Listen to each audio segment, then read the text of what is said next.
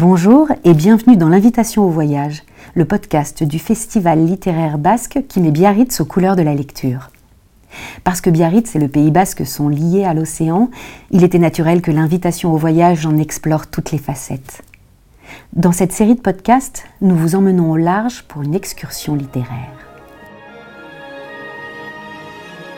Bonjour, je suis Jacques Weber et aujourd'hui c'est moi qui vous emmène en voyage. Je vais vous lire Gustave Flaubert, Mémoire d'un fou en 1838.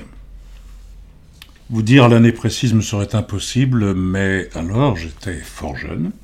J'avais, je crois, 15 ans.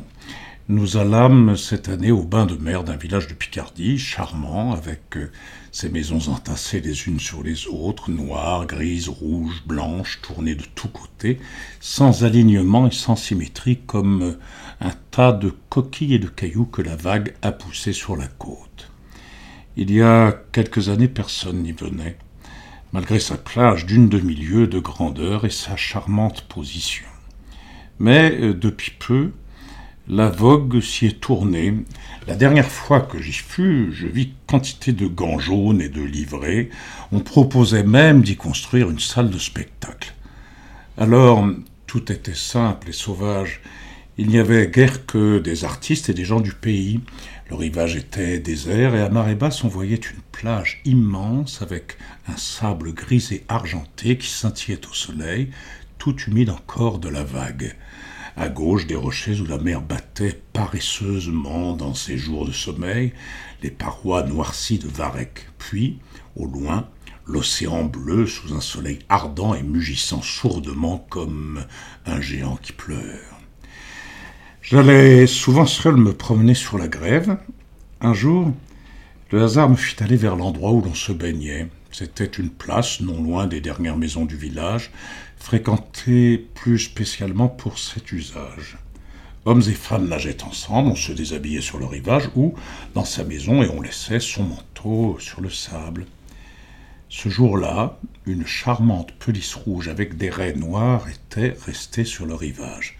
La marée montait, le rivage était festonné d'écume, déjà un flot plus fort avait mouillé les franges de soie de ce manteau.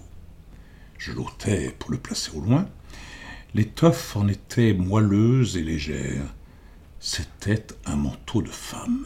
Apparemment, on m'avait vu car le jour même, au repas de midi, et comme tout le monde mangeait dans une salle commune à l'auberge où nous étions logés, j'entendis quelqu'un qui me disait Monsieur, je vous remercie bien de votre euh, galanterie. C'était une jeune femme assise avec son mari à la table voisine. Quoi donc lui demandai-je préoccupé. D'avoir ramassé mon manteau, n'est-ce pas vous? Oui, madame, repris-je embarrassé. Elle me regarda, je baissai les yeux et rougis.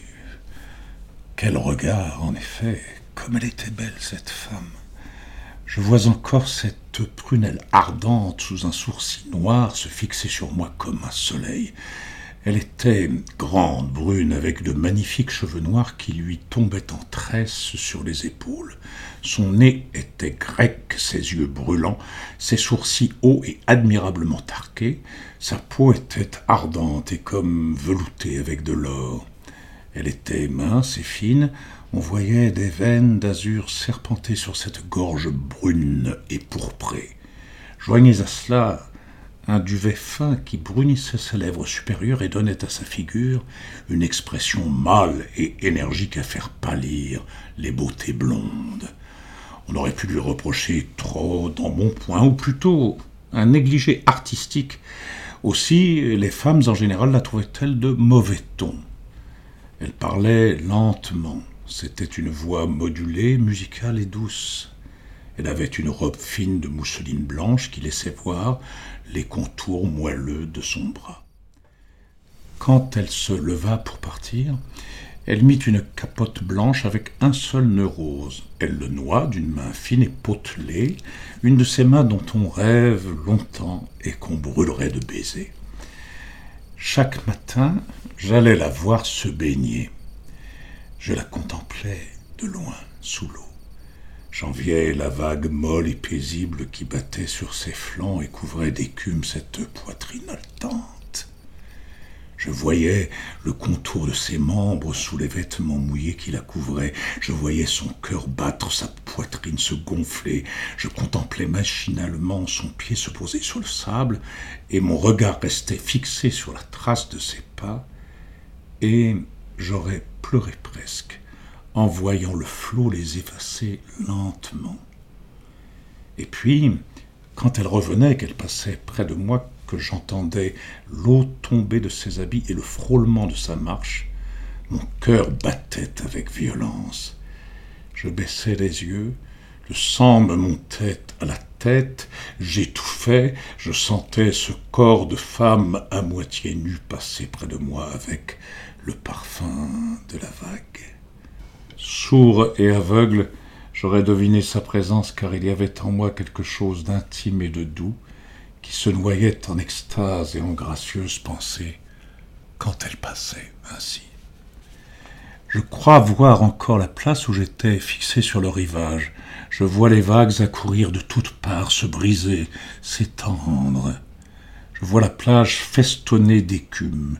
J'entends le bruit des voix confuses des baigneurs parlant entre eux. J'entends le bruit de ses pas. J'entends son haleine quand elle passait près de moi.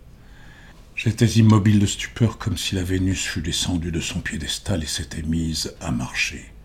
C'est que, pour la première fois alors, je sentais mon cœur, je sentais quelque chose de mystique, d'étrange connu, un sens nouveau. J'étais baigné de sentiments infinis, tendre. J'étais bercé d'images vaporeuses, vagues. J'étais plus grand et plus fier tout à la fois. J'aimais. C'était l'invitation au voyage, le podcast du festival littéraire qui vous emmène au large. Retrouvez notre programmation complète sur notre site l'invitationauvoyage.fr. À bientôt pour de nouvelles excursions littéraires.